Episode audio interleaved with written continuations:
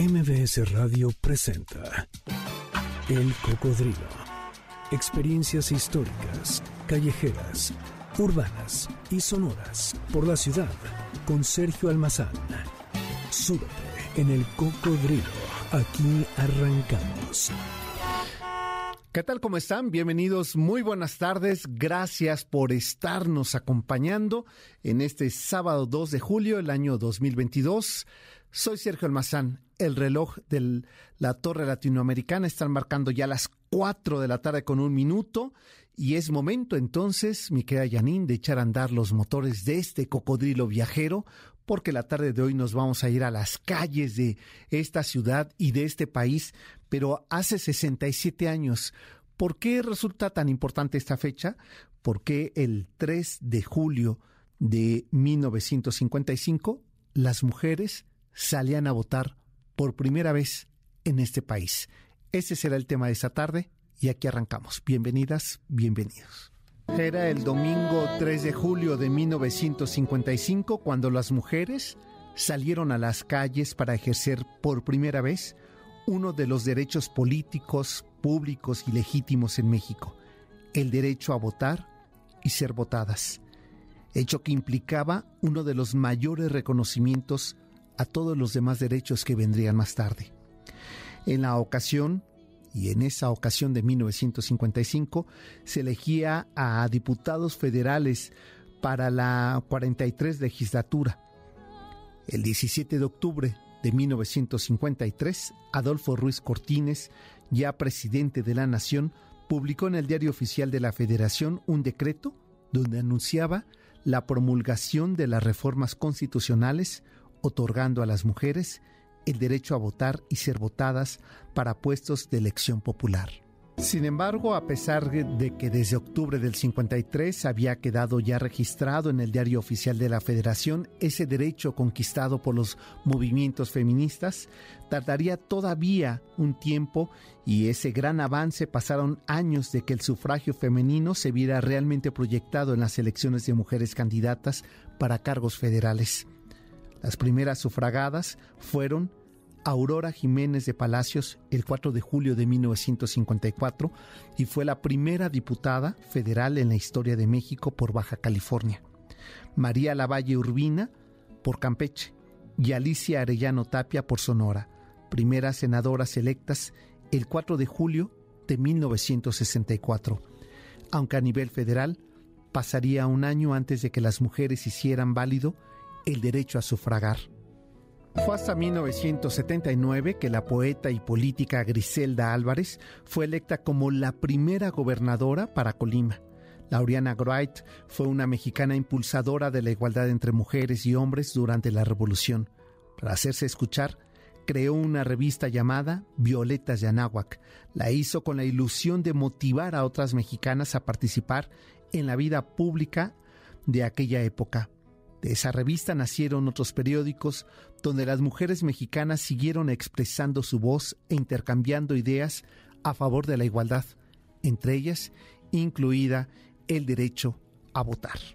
Finalmente, aquel domingo de 1955, para ser exactos, un 2 de julio, un domingo muy temprano, mujeres de todo el país sintieron por primera vez la emoción de participar en una de las elecciones. Como resultado de esa jornada, cuatro nombres se sumaron a la lista de las mujeres diputadas. Margarita García Flores, Marcelina Galindo Arce, Guadalupe Ursúa Flores y Remedios Ezeta Uribe. Han pasado 67 años apenas de aquel momento que marcó la vida pública, política y jurídica de la voz, la participación y la actividad electoral de las mujeres en nuestro país. A 67 años del voto femenino en México. Pues ya ustedes escucharon cuál será el tema que nosotros vamos a abordar la tarde de hoy aquí en el Cocodrilo, a propósito de que el día de mañana estaremos conmemorando los 67 años del voto femenino en México ya a nivel federal. Un poco antes Yucatán lo había hecho, eh, este, Baja California, pero a nivel federal es aquel 3 de julio de 1955. Pero este recorrido estaría incompleto si no sumamos, por supuesto, la rocola de Janine Montes, que ya en la tarde de hoy está ya lista. Veía antes de iniciar que estaba ya limpiando sus acetatos, eh, casi acariciando el bigote en la portada de su, de su LP. Pues bueno, y esto es porque hoy el personaje que ha elegido Janine para que esta tarde nos acompañe el recorrido es un personaje que suena así. La rocola del cocodrilo. Ya ustedes adivinaron de quién se trata. Es Bienvenido Granda el bigote que canta, que la tarde de hoy cantará en este espacio. Su nombre artístico, Bienvenido Granda, pero realmente se llamaba Bienvenido Rosendo Granda Aguilera. Nació el lunes 30 de agosto, día de Santa Rosa, en 1915 en el barrio de Jesús María, en La Habana, Cuba. Conocido musicalmente como el bigote que canta, por el descomunal bigote que siempre le acompañó, era una de esas gustosas voces del bolero cubano, un poco nasal, con un fraseo muy especial, pero inconfundible y relajante, como para bailar suavemente, bien sea un bolero, a la insinuación sensual de su vocalización, o un cantente guaracha. Bienvenido Granda, huérfano desde los seis años, empezó en el arte de la música cantando en las guaguas cubanas, es decir, en el transporte público, en los buses de Cuba. Siendo muy joven empezó a cantar en las emisoras cubanas como la CMQ, RHC, Cadena Azul, Radio Cadena Suaritos y Radio Progreso. Por allí de los 12 años ya era cantante profesional se ganó algún prestigio cuando hizo partes de las famosas orquestas Los Hermanos Castro, el Conjunto Caney y la Orquesta Riverside. A la edad de 20 años, Bienvenido Granda se hizo vocalista del sexteto Carabina de Haces dirigido por Mariano Osamendi, sobresaliendo junto con las trompetas de Félix Chapotín y presentándose en los clubes nocturnos y emisoras de radio habaneras CMQ, RCH, Cadena Azul, entre otras pero al año siguiente pasó al Septeto Nacional fundado por Ignacio Piñeiro, con quien graba sus primeros números, A gozar la conga y Juramento en la tiniebla. Además, en ese tiempo tuvo la oportunidad de compartir con artistas de la talla de Marcelino Guerra, Alfredo Valdés y José Cheo Marquetí. En 1941 viajó a Puerto Rico donde hizo dos grabaciones con el famoso cuarteto Marcano, dirigido por el guitarrista Pedro Paquito Marcano, los temas Dulce Desengaño y Desvarío. Y en enero de 1941 componía el cuarteto el propio Pedro Piquito eh, Marcano como director y primera voz, secundado brillantemente por Leocadío Elaio Martínez, primera guitarra, Claudio Ferrer el Rey, segunda voz, y la segunda guitarra Víctor eh, Mercado en la trompeta. Así iniciaba su carrera con las grandes orquestas, por supuesto, en La Habana, en esos años 40 en que La Habana era el epicentro de los ritmos tropicales en toda América. Y aquí estamos escuchando a Bienvenido Granda con este primero de los temas de orquesta que grabaría Dulce Desengaño con el cuarteto Marcano. Y aquí en aquellos años 40 son los años del ritmo, de la vida nocturna, de la vida de sones, de boleros, ritmos afrocaribeños que América Latina gusta, canta y baila. Y qué mejor que a Bienvenido Granda para que haga suyo la noche y sus ritmos. En esa misma década de los años 40, una de las orquestas más importantes, simbólicas de, eh, de Matanzas es la Sonora Matancera, que estaba pasando por uno de los momentos de grandeza y fama. Entonces fue cuando llegó a la agrupación al finalizar el año de 1944 en sustitución de Humberto Cané, Bienvenido Granda, quien fue la persona que, por cierto, Cané lo había recomendado. No obstante, otros biógrafos afirman que Bienvenido Granda llegó a, al puesto de cantante de la Sonora Matancera en 1940, pero cuando uno empieza a revisar la discografía se da cuenta que en el 40 todavía estaba con aquel cuarteto maracanó.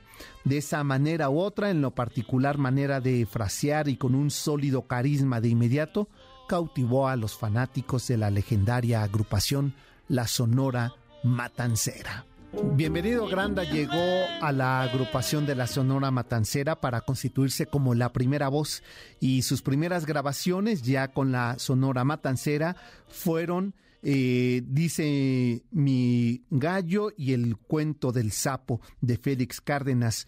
En el reverso de ese mismo disco venían Hola Marina y, y justamente con estos temas abriría los escenarios en La Habana, Cuba el propio Bienvenido Granda con esta majestuosa orquesta. Eh, aconteció que en una de las presentaciones de la agrupación en Radio Progreso de La Habana, el locutor Gustavo Pimentel Medina, uno de los grandes locutores que sería como el Paco Malgesto en México, al presentar a la agrupación y a presentar a esa primera y grandiosa voz que era Bienvenido Granda, lo presentó justamente como el bigote que canta. Y con ese apodo, eh, se rebautizó así la carrera musical de este enorme y famoso personaje de la música afrocaribeña. En la orilla del mar es el tema que estamos escuchando en la voz de Bienvenido Granda, que entre 1944 y 1954 estuvo al frente y fue la primera voz de la Sonora Matancera. Con esta agrupación se acompañó eh, prácticamente las giras internacionales que la Sonora Matancera eh, tuvo en México. Bienvenido Granda era una de las figuras recurrentes en los escenarios nocturnos, eh, este, como fue el Salón Margot el Salón México, el Capri, el Patio, entre muchos otros escenarios donde se hizo de su público con ese singular estilo que le llevó a que en aquel 1954 abandonó la agrupación de la Sonora Matancera para iniciar su carrera como solista tras haber grabado más de 250 canciones con esta agrupación, la Sonora Matancera. En 1954, ya como solista Bienvenido Granda, graba su primer disco eh, acompañado con la orquesta del pianista René Hernández que incluía el bolero Seré tu amigo, el cha-cha-cha, Óyeme mamá, quizá uno de los más famosos y populares de el propio Bienvenido Granda, eh, también recordándote y Amor extraño. Salió de Cuba para Colombia en el año de 1955 y se instaló en Barranquilla, donde realizó una serie de excelentes grabaciones para el sello tropical con el estupendo acompañamiento de la orquesta La Sonora Tropical del maestro colombiano Juancho Esquivel. La Sonora Tropical o los ritmos de Juancho Esquivel, como también se le llamaba, con su director Isaxo y el clarinete de Raúl Lastra y Manuel Povea en las trompetas. Moncho Zamudio en el piano, Lucho Rodríguez en el saxo, José Ramón Herrera en el bajo, Efraín y Pompillo Rodríguez en las percusiones y los coros de Félix eh, Mercado y Alberto Alzamora. Así se constituyó una de las agrupaciones colombianas más fuertes de la, de la música afrocaribeña, de la cual Bienvenido Granda gozaría de ser la primera voz y con ello nueve discos que eh, marcarían la carrera musical del propio Bienvenido Granda. Eh, temas como El Chupaflor, La Playa eh, Gualamera, Mi Amarga Decepción, Grosera, que va entre muchos otros temas que se constituyeron parte esencial de la discografía del propio Bienvenido Granda. Después de varios éxitos que tuvo en esta agrupación y en Medellín, eh, finalmente viaja a México donde fijó su residencia, adoptando a la nación como su segunda patria. Aquí actuó y grabó con las grandes y prestigiosas orquestas nuevos temas y sus éxitos de antaño, como la del mexicano Rafael de Paz, la de su compatriota Damaso Pérez Prado, quien ya se encontraba radicado en México la Sonora Mexicana, dirigida por Rómulo Morán, el Cuarteto de Oro, la Sonora Veracruz de Pepe Vallejo, la Orquesta de Salomón Jiménez, el Mariachi Oro y Plata, el Mariachi México y el conjunto del compositor y cantante Armando Manzanero. También fue contratado por muchas presentaciones en centros nocturnos y en la televisión y alternaba en esos años 50, 60 y 70 con las grandes voces en México, Lola Beltrán, Virginia López, Fernando Fernández, Javier Solís, entre muchos más, con los que Bienvenido Granda estableció una relación profesional, pero también de amigos. El bigote que canta fallecería la madrugada del 9 de julio de 1983 es decir, hace 39 años en el Hospital General de la Ciudad de México a la edad de 68 años, a causa de complicaciones gastrointestinales a la que se sumó una afección pulmonar que ya padecía. Se apagó la voz de uno de los grandes exponentes del bolero y la guaracha en Cuba y en todo el pentagrama musical latinoamericano. Sus restos fueron llevados al cementerio Jardín de la Ciudad de México, donde se le eh, tributó una sentida despedida a la cual asistieron distinguidos artistas de la farándula y sus familiares. Dejó una herencia musical de alrededor 400 temas grabados y hoy, a 39 años de su partida, lo recordamos aquí con sus canciones, con su música, con su ritmo y su singular manera de interpretar la guaracha y los boleros. Bienvenido Granda, esta tarde aquí en el Cocodrilo. momento de hacer una pausa y justamente estoy viendo esta noticia que eh, la televisión mexicana está transmitiendo sobre la muerte de la actriz Susana Dos Amantes, que es la mamá de Paulina Rubio, ¿verdad? Eh, pues descanse en paz Susana Dos Amantes, que hizo una carrera importante en la televisión y en el cine de la década de los 60 y los 70 y quizá hasta los 80 en México. Muere Susana Dos Amantes. Vamos a la pausa, volvemos. Cocodrilo regresa después de esta pausa. No te despegues. MBS 102.5. Ya estamos de regreso. Sigamos recorriendo la ciudad en el Cocodrilo con Sergio Almazán, aquí en MBS 102.5. Es bienvenido Granda que esta tarde estamos dedicando la rocola a este eh, hombre que eh, lo recordamos a 39 años de su muerte eh, este, ocurrida aquí en la Ciudad de México. Y bueno, pues como decíamos al inicio del programa, pues el recorrido que vamos a hacer a partir de este momento y hasta el final del programa será un recorrido para también conmemorar, para que no se nos olvide y para que de repente esas alas antiderechos porque no, no es que sean conservadores, son antiderechos, como está ocurriendo en Estados Unidos con esta regresión de 50 años eh, a una decisión que era eh, la libre decisión del aborto en las mujeres, para que no se pierdan estos derechos humanos conquistados, como eh, ocurrió hace 67 años cuando las mujeres en este país pudieron, por fortuna, tener derecho a, a, sufragar y ser sufragadas, es decir, a votar y ser votadas, ser elegidas en un cargo eh, político y público. Todavía hoy se discute sobre la paridad de género en las eh, en los diferentes cargos políticos de este país. Todavía hay sociedades que se resisten, eh, estados del país que todavía la, la, cuota política de, de, género cuesta trabajo. Hoy día hemos avanzado en ello. en Nezahualcóyotl, dirigido por un por un político eh, abiertamente homosexual, eh, este, Eufrosina, esta mujer que ganó las elecciones en una región de Oaxaca y que le fue retirado su cargo por ser mujer, eh, esto ha iniciado el siglo XXI, quiere decir que todavía la materia política de género sigue causando eh, este, incomodidad para muchos eh, machos en nuestro país. Pues por ello es que hemos decidido dedicar la tarde de hoy a recordar lo que este movimiento de mujeres eh, desde la Revolución Mexicana impulsarían, que sería el derecho de la vida pública y política de las mujeres. Aquí la historia. Participar en las decisiones que se refieren a los asuntos de, de todas, de todos y de todes que nos competen ha sido una demanda constante de las mujeres, con distintos ritmos, con diferentes historias nacionales, con el concurso de los organismos internacionales,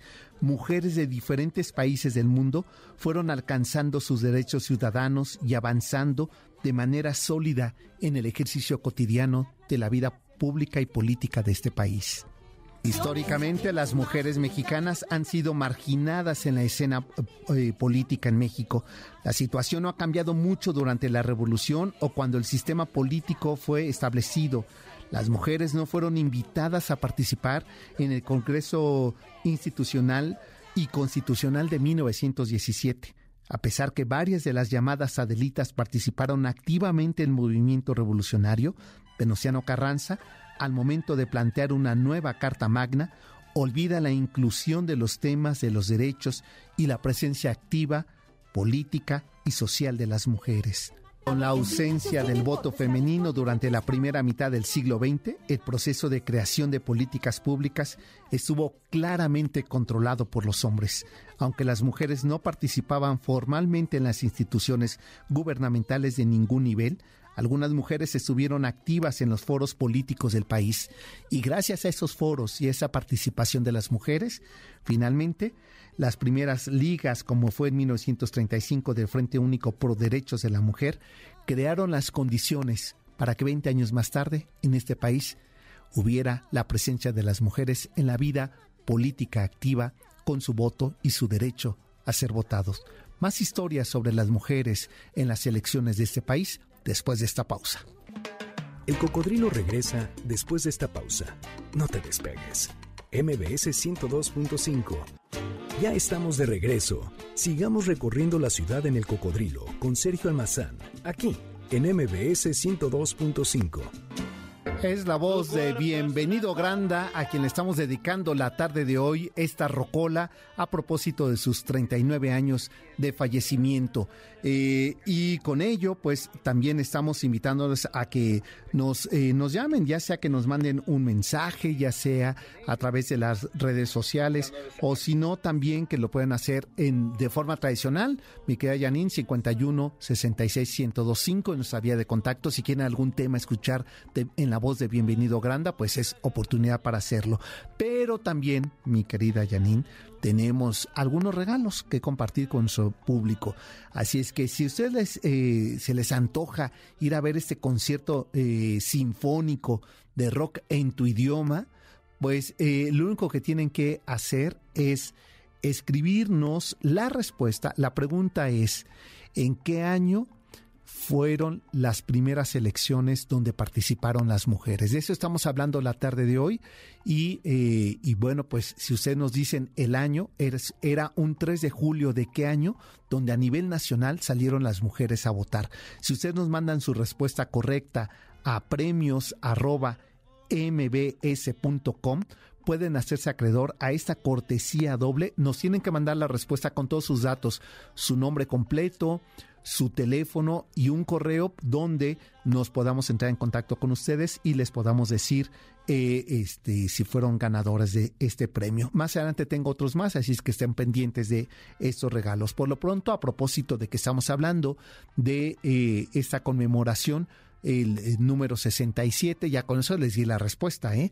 de las, eh, la primera vez que las mujeres a nivel nacional salieron a votar. Aquí parte de esa historia. Desde la época de Benito Juárez eh, hasta la primera mitad del siglo XX, es decir, hasta 1947, se ensayaron varios modelos de participación activa de las mujeres en los procesos electorales. Sin embargo, fueron ensayos locales, por ejemplo, Yucatán o el caso de Campeche o de Baja California, que estuvieron a lo largo de este, de este periodo de la segunda mitad del siglo XIX hasta la primera mitad del siglo XX, ensayando procesos electorales. Sin embargo, en 1947, en la administración del presidente Miguel Alemán Valdés, las mujeres obtuvieron el derecho de voto y de presentarse como candidatas a las elecciones municipales, todavía no federales y todavía no de estatales. Sin embargo, el primer paso hacia la equidad política para las mujeres fue tomado en 1953 en la época del presidente Adolfo Ruiz Cortines, cuando logró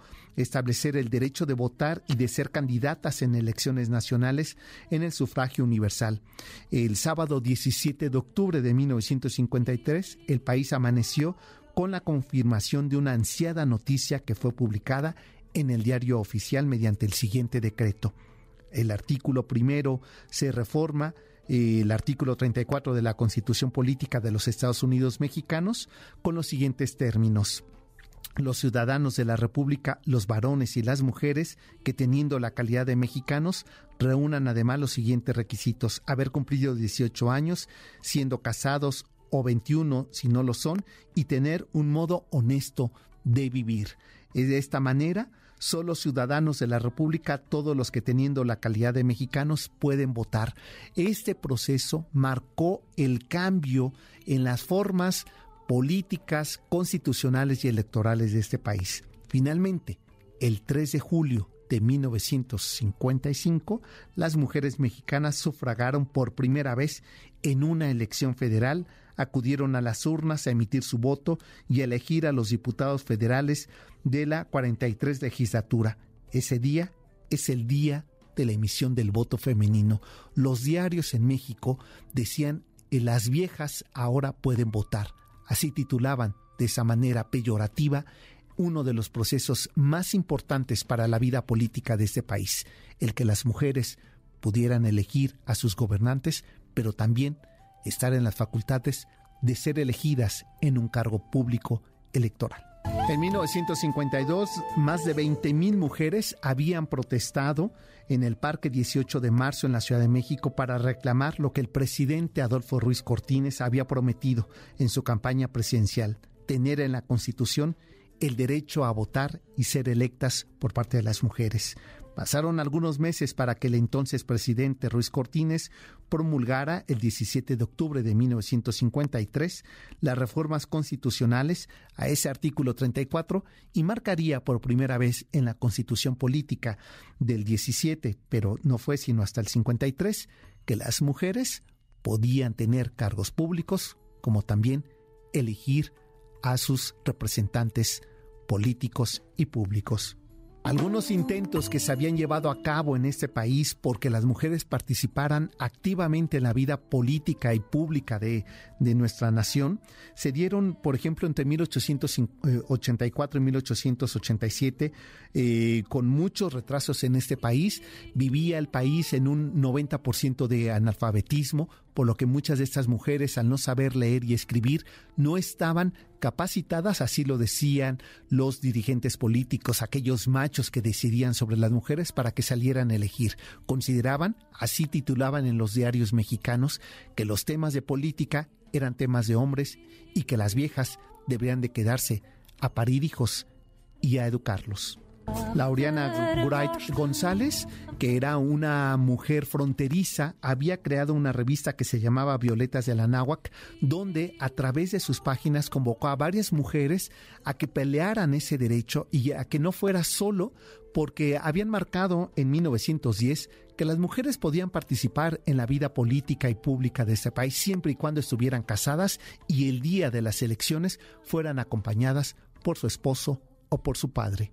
Yarin mueve la cabeza cómo ha cambiado este país y por ello es tan importante y hoy consideré necesario reflexionar sobre ello, a que no tengamos, eh, tenemos grupos eh, antiderechos, grupos regresivos y los derechos conquistados no tienen que ser quitados. Esa es la consigna que ahora en el mundo entero se está diciendo, como lo que ha ocurrido recientemente en Estados Unidos sobre el, derecho del aborto, que en México no se quiten estos derechos, empezar a quitar derechos a grupos que se consideraban y que es grosero decir minorías, son grupos como el caso de las mujeres de la diversidad sexual, son grupos que no son minorías y que tienen el derecho a su voz, a elegir, a ser elegidos y a votar. De esto vamos a seguir platicando regresando de esta pausa. El cocodrilo regresa después de esta pausa. No te despegues. MBS 102.5. Ya estamos de regreso. Sigamos recorriendo la ciudad en el cocodrilo con Sergio Almazán, aquí en MBS 102.5. Y ahora un bolero en la voz de Bienvenido Granda, Ódiame.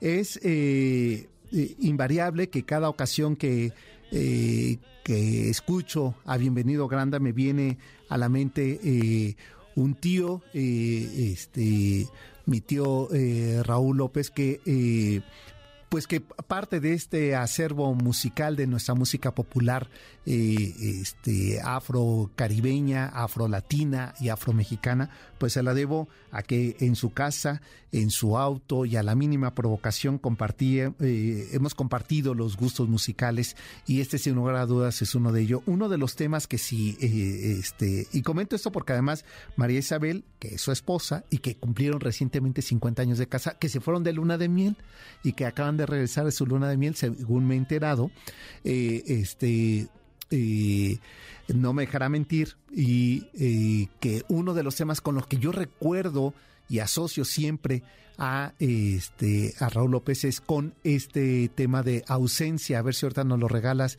en mi querida Janine, porque me parece que es uno, creo yo, uno de los temas, este, si no me equivoco, eh, consentidos de Bienvenido Granda que le gustan a Raúl.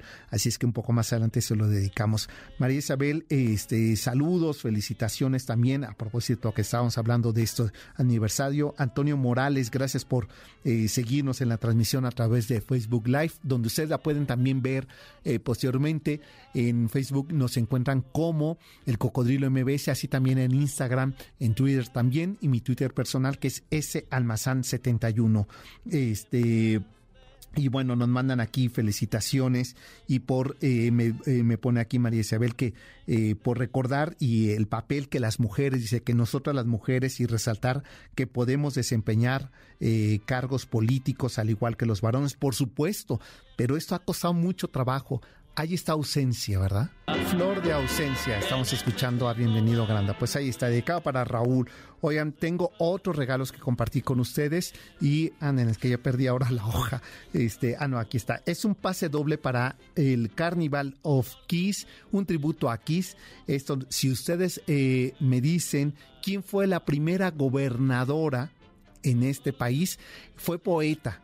este, si ustedes nos dicen el nombre de ella, pues se hacen acreedores a esta cortesía doble. Ya lo dije, ¿eh? lo dije eh, iniciando el programa, así es que ustedes eh, se han prestado atención al programa y si no, googlean, es muy fácil. Primera gobernadora en este país, pues en la década de los 70 se llevan esta cortesía para ir a ver Carnival of Kiss premios arroba mbs. Ahí ustedes mandan la respuesta junto con su nombre completo, un número de contacto y su correo para que nos pongamos en comunicación con ustedes. Y aprovecho de una vez, mi querida Janine, pases dobles para que vayan a Cinépolis a ver la película que ustedes quieran. Para ello solamente nos tienen que decir a quién le hemos dedicado la tarde de hoy la rocola del cocodrilo está muy facilita.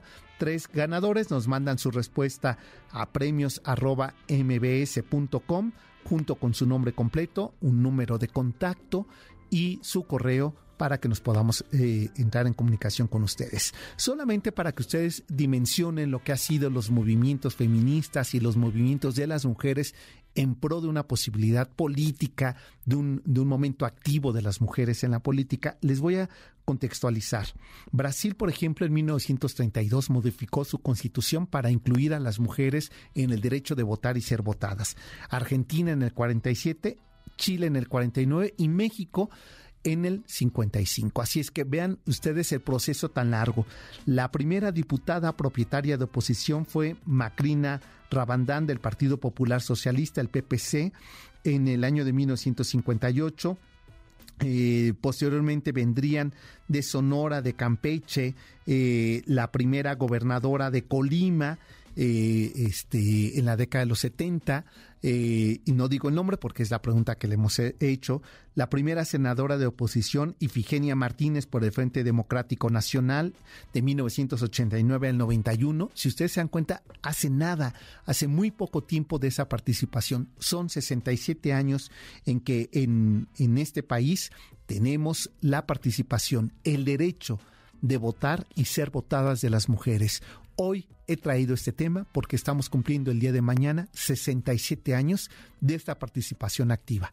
Apenas empezamos a tener la participación de la diversidad sexual, la primera diputada eh, transgénero, tenemos el primer eh, presidente municipal de Nezahualcóyotl que es eh, abiertamente homosexual, pero nos falta todavía mucho recorrido, muchos derechos por incluir de las diversidades y también de las cuestiones de género, como es el caso de eh, poder tipificar y proteger los derechos de las mujeres que están muriendo en este país por feminicidios.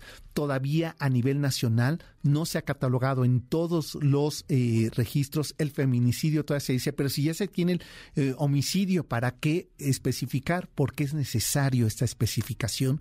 Porque a nombre de que la muerte de las mujeres es por su pareja sentimental se tipifica de otra manera y no se alcanzan las penas máximas para castigar a los asesinos eh, de mujeres. Así es que esto que inició con el derecho de eh, ser elegidas y elegir por parte de las mujeres es un largo, sinuoso, complejo todavía complicadísimo camino en el que las mujeres y las diversidades sexuales eh, tenemos que irnos sumando a hacer un mundo mucho más equitativo, un mundo eh, con un suelo mucho más parejo y que el llamado techo de cristal a, las, a lo cual eh, todavía están limitadas la participación de las mujeres, porque es cierto, hay diputadas, pero con horarios que no son para poder convivir en familia, sino que es el mundo heteronormativo, el de los machos, el que todavía decide en las cámaras y en la vida política de este país. Mucho que trabajar, mucho que reflexionar sobre ello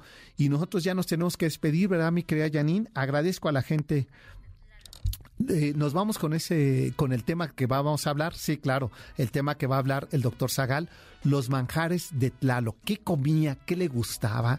Eh, ¿Cómo es que le hacían tributo al dios de la lluvia, pues de eso va a hablar nuestro querido eh, doctor Zagal, que ya lo extrañaba yo verlo en persona, pero es que hemos andado de fiesta, que no nos habíamos venido aquí a la cabina, mi querida Janine, así es que ya lo veo que está con todo ese equipo, listo para llevar a ustedes estos banquetes del doctor Zagal. Pásenla bien, nos encontramos el próximo sábado en punto de las 4 de la tarde.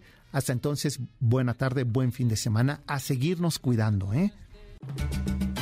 MBS Radio presentó El Cocodrilo. Experiencias históricas, callejeras, urbanas y sonoras por la ciudad. Sóbete en El Cocodrilo. Nos escuchamos el próximo sábado aquí, en MBS 102.5.